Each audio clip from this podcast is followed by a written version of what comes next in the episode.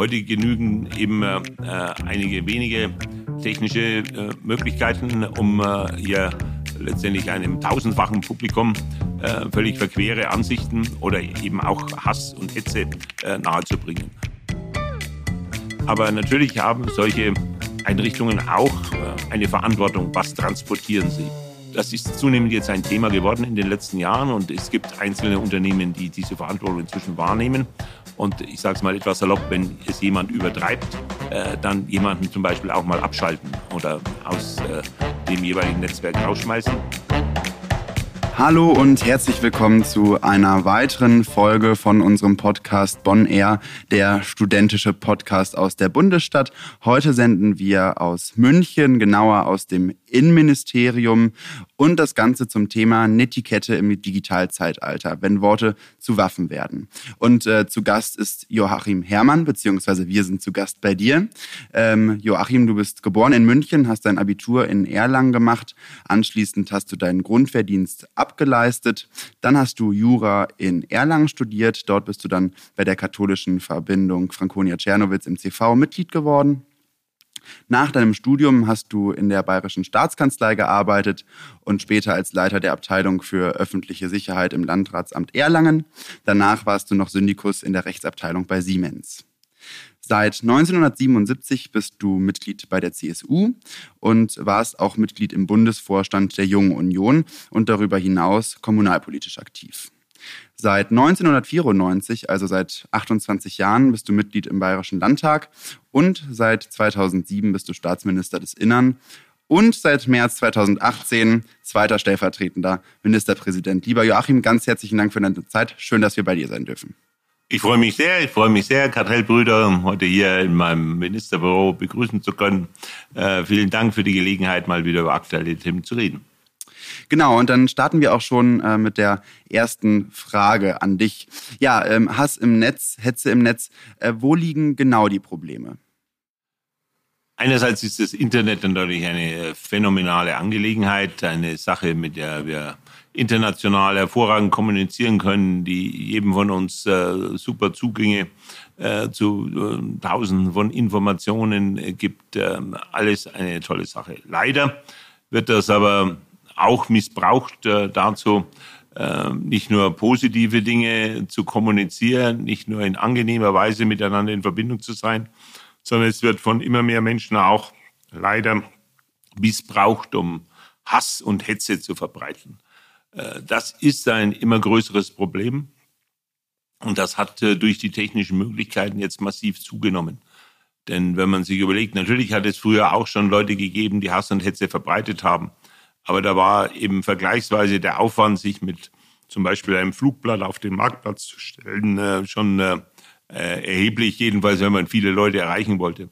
Heute genügen eben äh, einige wenige technische Möglichkeiten, um hier letztendlich einem tausendfachen Publikum völlig verquere Ansichten oder eben auch Hass und Hetze nahezubringen.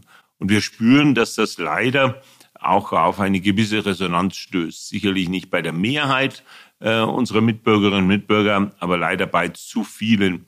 Und äh, es kann nicht sein, dass Dinge, die in der realen Welt einfach strafbar sind, zum Beispiel die Beleidigung eines anderen Menschen, dass die äh, in der Anonymität des Internets äh, plötzlich äh, völlig äh, sozusagen folgenlos über die Bühne gehen kann. Äh, hier müssen wir uns intensiv damit beschäftigen. Wir müssen einer Verrohung in unserer Gesellschaft durch Hass und Hetze im Internet entgegentreten. Ja, ähm, das Internet ähm, durchlebt äh, durchgängig eine rasante, dynamische Weiter- und teilweise auch Neuentwicklung. Ähm, wie ist denn äh, die Tendenz in den letzten Jahren gewesen? Wird es besser oder wird es schlimmer? Nun, äh, insgesamt äh, äh, ist das Internet, äh, da stehe ich nach wie vor dazu, eine sehr, sehr positive äh, Einrichtung und gibt natürlich auch ähm, Möglichkeiten der Information, der gegenseitigen Information, der insofern eben im positiven Sinn ungefilterten Information, die ich auch unter demokratischen Gesichtspunkten sehr begrüße. Aber es ist eben auch eine Tendenz der letzten Jahre, äh, dass äh, das Internet eben äh, auch zum Instrument für radikale Leute wird. Wir erleben äh, das schon seit einigen Jahren zum Beispiel im äh, islamistischen Extremismus. Wir erleben das äh, im Rechtsextremismus in unserem eigenen Land. Wir erleben das auch im Linksextremismus. Ähm, nahezu Fanatiker aller Art nutzen inzwischen das Internet weltweit, bereiten zum Teil auch Terroranschläge über das Internet vor. Ähm, man kann heute im Internet auch äh, für nahezu jede Art von Mordanschlag äh, entsprechende Bedienungsanleitungen, Bombenbastelanleitungen und vieles mehr finden. Äh, aber vor allen Dingen auch die Aufforderung zur Gewalt, die Aufforderung anderer Menschen, jetzt gewalttätig zu werden. Äh, und das ist äh, einfach schlimm. Und das hat deutlich zugenommen in den letzten Jahren. Und deshalb hat das leider, das Internet eben leider nicht nur positive Auswirkungen, sondern wir erleben, dass hier auch wirklich große Gefahren in unsere Gesellschaft hineingetragen werden.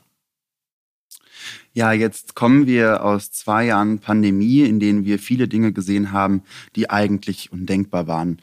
Ähm, welchen Einfluss äh, hat die Corona-Pandemie auf das Thema Hass im Netz gehabt?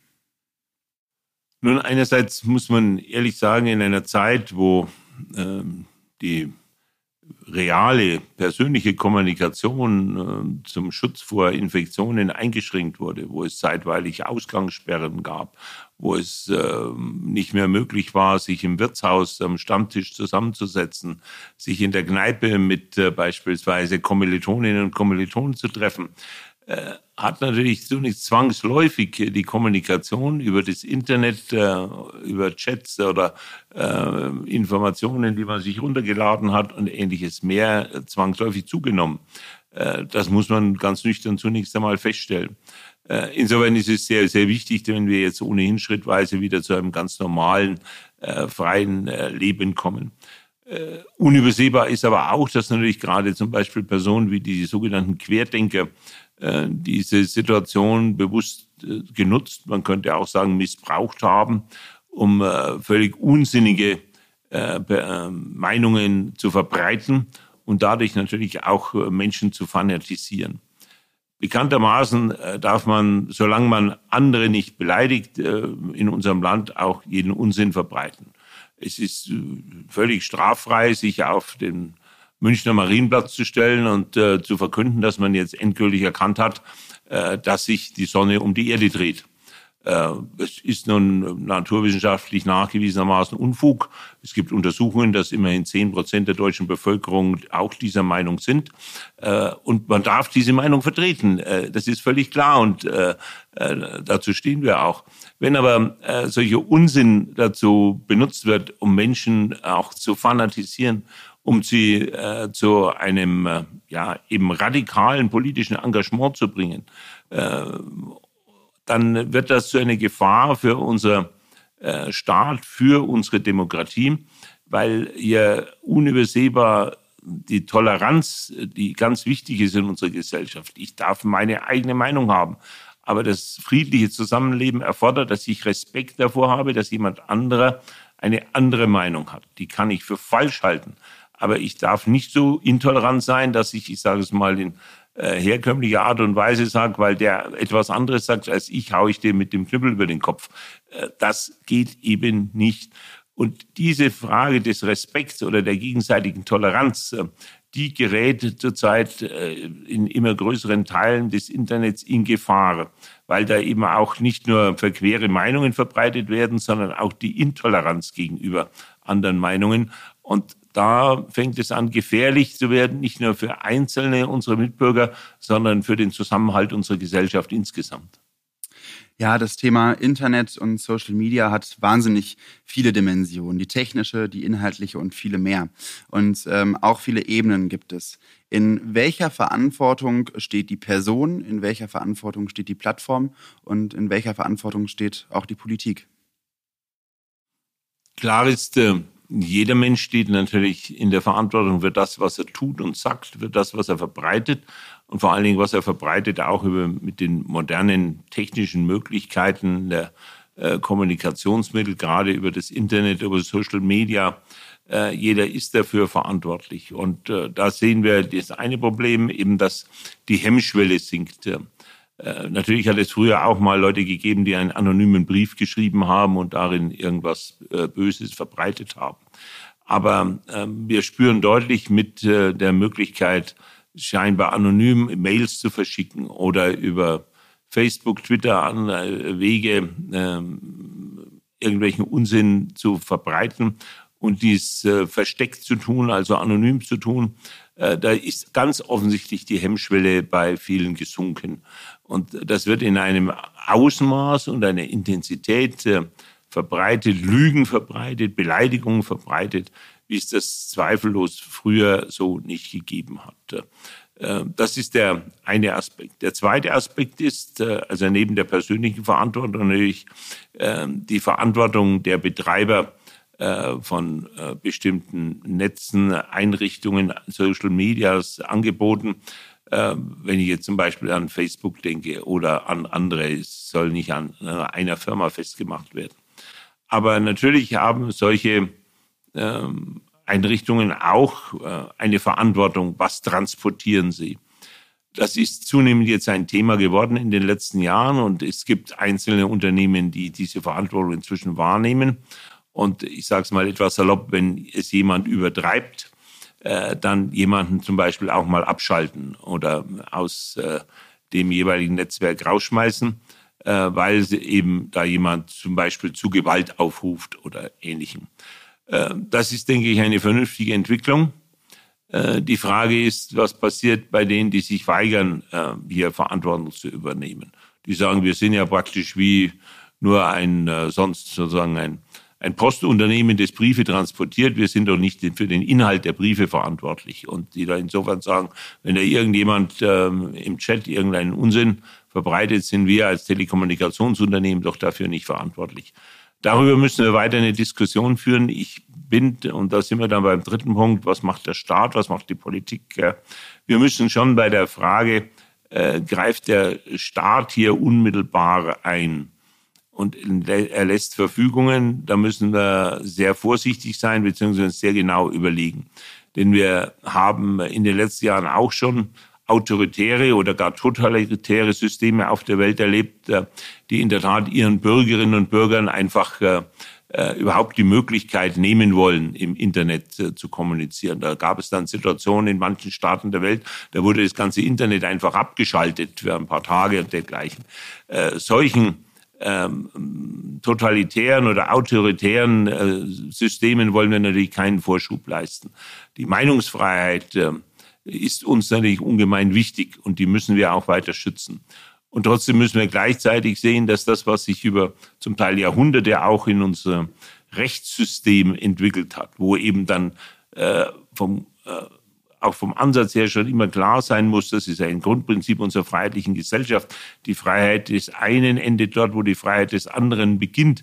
Äh, das muss möglichst auch im Internet durchgesetzt werden.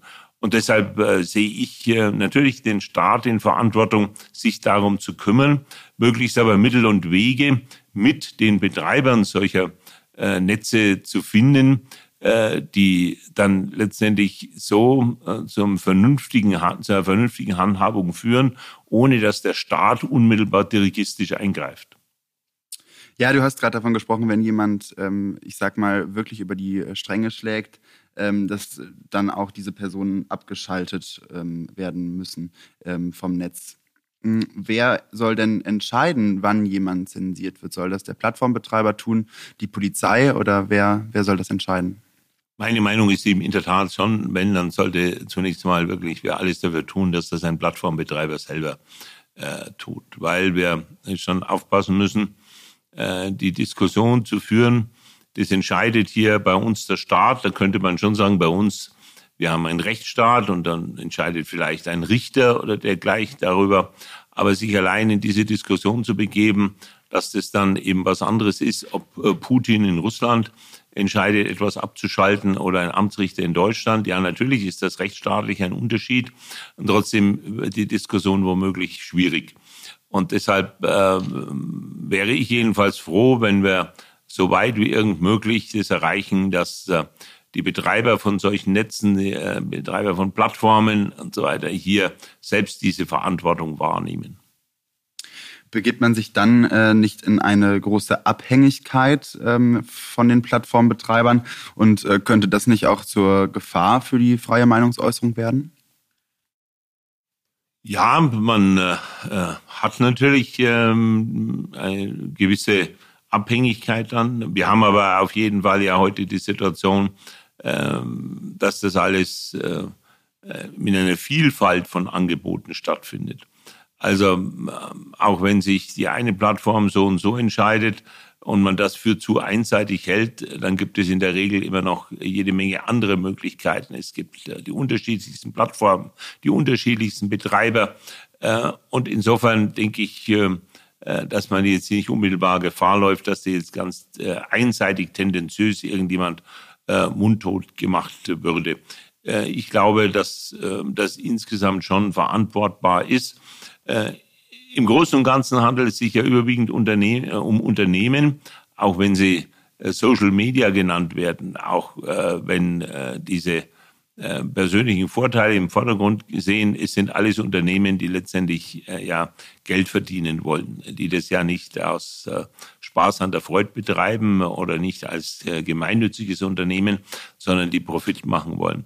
Und die letztendlich ja immer wieder auch einen Weg finden wollen, dass sie möglichst viele Kunden haben und gleichzeitig aber natürlich auch eine Verantwortung. Äh, und die meisten Betreiber sind ja äh, zu Hause in Ländern, äh, die zur die demokratischen Rechtsstaat äh, für selbstverständlich halten.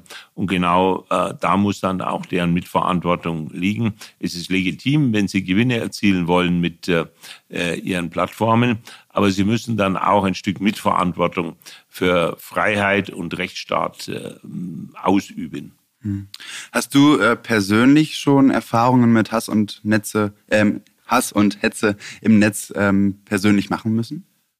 Nun, jeder, der politisch aktiv ist, erlebt inzwischen, dass natürlich äh, auch bei den eigenen Beiträgen im Instagram oder bei Facebook oder wo auch immer äh, manchmal auch unmögliche Kommentare oder Reaktionen kommen.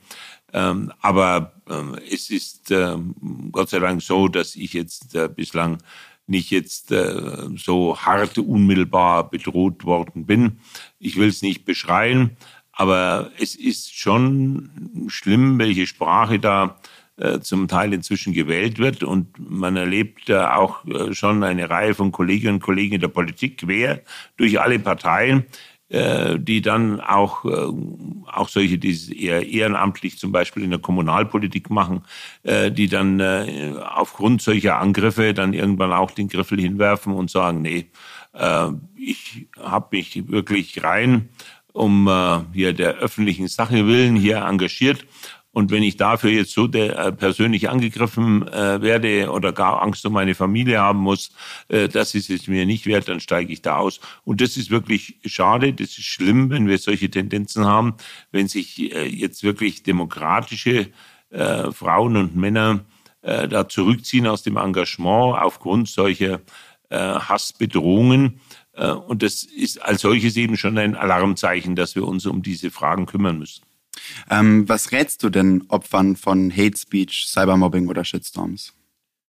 Klar ist vor allen Dingen, wenn bestimmte Grenzen des Rechtsstaats überschritten werden, wenn es sich zum Beispiel um konkrete persönliche Beleidigungen handelt, dann kann ich auch als Innenminister nur nachdrücklich auffordern, Strafanzeige zu erstatten. Es ist eben nicht so, dass wirklich alles ähm, äh, ohne Spuren abläuft. Äh, auch manche Versender von äh, Hassposts oder äh, von beleidigenden Mails äh, sind inzwischen äh, durch die modernen Methoden, zum Beispiel auch der Kriminalpolizei, der Landeskriminalämter, durchaus ermittelbar. Aber dazu müssen die eine Anzeige erhalten. Da müssen sie darauf hingewiesen werden, wo da jemand beleidigt worden ist. Und dann gelingt es uns inzwischen doch in vielen Fällen auch Täter doch zu ermitteln und sie dann auch vor Gericht zu bringen. Äh, das ist ein ganz wesentlicher Punkt. Ich will also allen, die wirklich tatsächlich äh, denen so etwas widerfahren ist, Mut machen, Anzeige erstatten bei der Polizei. Ähm, ja, du hast es ja ähm, teilweise schon ähm, gesagt, aber was konkret äh, tut die bayerische Staatsregierung beziehungsweise Innenministerium? Gerade äh, was dieses Thema Anzeigeerstattung, Strafverfolgung anbetrifft, da haben wir uns in den letzten Jahren sowohl bei der Polizei wie bei der Justiz in Bayern äh, doch deutlich stärker aufgestellt. Wir haben inzwischen äh, in jeder Kriminalpolizeiinspektion in Bayern ein spezielles Fachkommissariat äh, für Straftaten im Internet. Das gilt dann auch für Computerbetrug oder dergleichen, aber eben auch zum Beispiel für Hate Speech und für Beleidigungen im Internet. Und wir haben eine klare Spezialisierung bei der Justiz, äh, Spezialisten bei den Staatsanwaltschaften, die extra genau für diese Delikte zuständig sind, da auch fachkundig sind. Und äh, in der Kombination gelingt es uns nun eben entsprechende Täter auch vor Gericht zu stellen und dann auch dafür zu sorgen, dass sie ordentliche Strafen bekommen. Gut, und dann kommen wir jetzt zur letzten Frage. Ja, vielleicht ein Appell von dir. Was kann jeder von uns tun? Zunächst einmal sollten wir alle uns äh, immer genau überlegen, was wir kommunizieren. Äh, jeder von uns ist manchmal, das geht einem ja auch äh, im Gespräch manchmal mit anderen Menschen so, dass man manchmal wütend ist, äh, unmittelbar spontan reagiert auf äh, etwas, was einen persönlich unheimlich ärgert. Äh, da hat jeder von uns lernen müssen, äh, dabei eben nicht beleidigend zu werden. Das ist ja auch für uns letztendlich im Kartellverband ein ganz wichtiges Thema. Da sind auch nicht immer alle Kartellbrüder der gleichen Meinung. Aber es gehört dazu, sich vernünftig, auch manchmal auch schon noch nach dem zweiten Bier, in angemessener Form wie sich das gehört, miteinander auseinanderzusetzen, auch über strittige Fragen zu diskutieren. Und das muss auch unsere Kommunikation im Internet äh, prägen. Und deshalb ist es zunächst mal wichtig, dass wir selber alle immer uns äh, auch ein Stück äh, als Vorbild verhalten. Ja, schon auch, das gehört zur Demokratie auch dazu, sich streitig auseinanderzusetzen. Und wenn man anderer Meinung ist, dann darf man das nicht nur sagen, dann soll man das auch sagen. Ja, äh, Demokratie lebt davon, dass unterschiedliche Meinungen ausgetragen werden.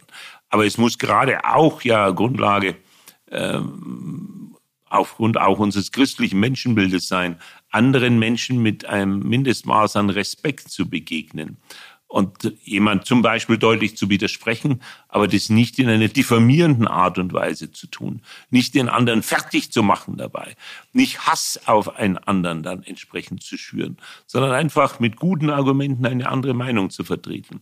Das muss äh, den demokratischen Dialog in unserem Land äh, prägen. Und äh, da müssen wir mit gutem Beispiel vorangehen.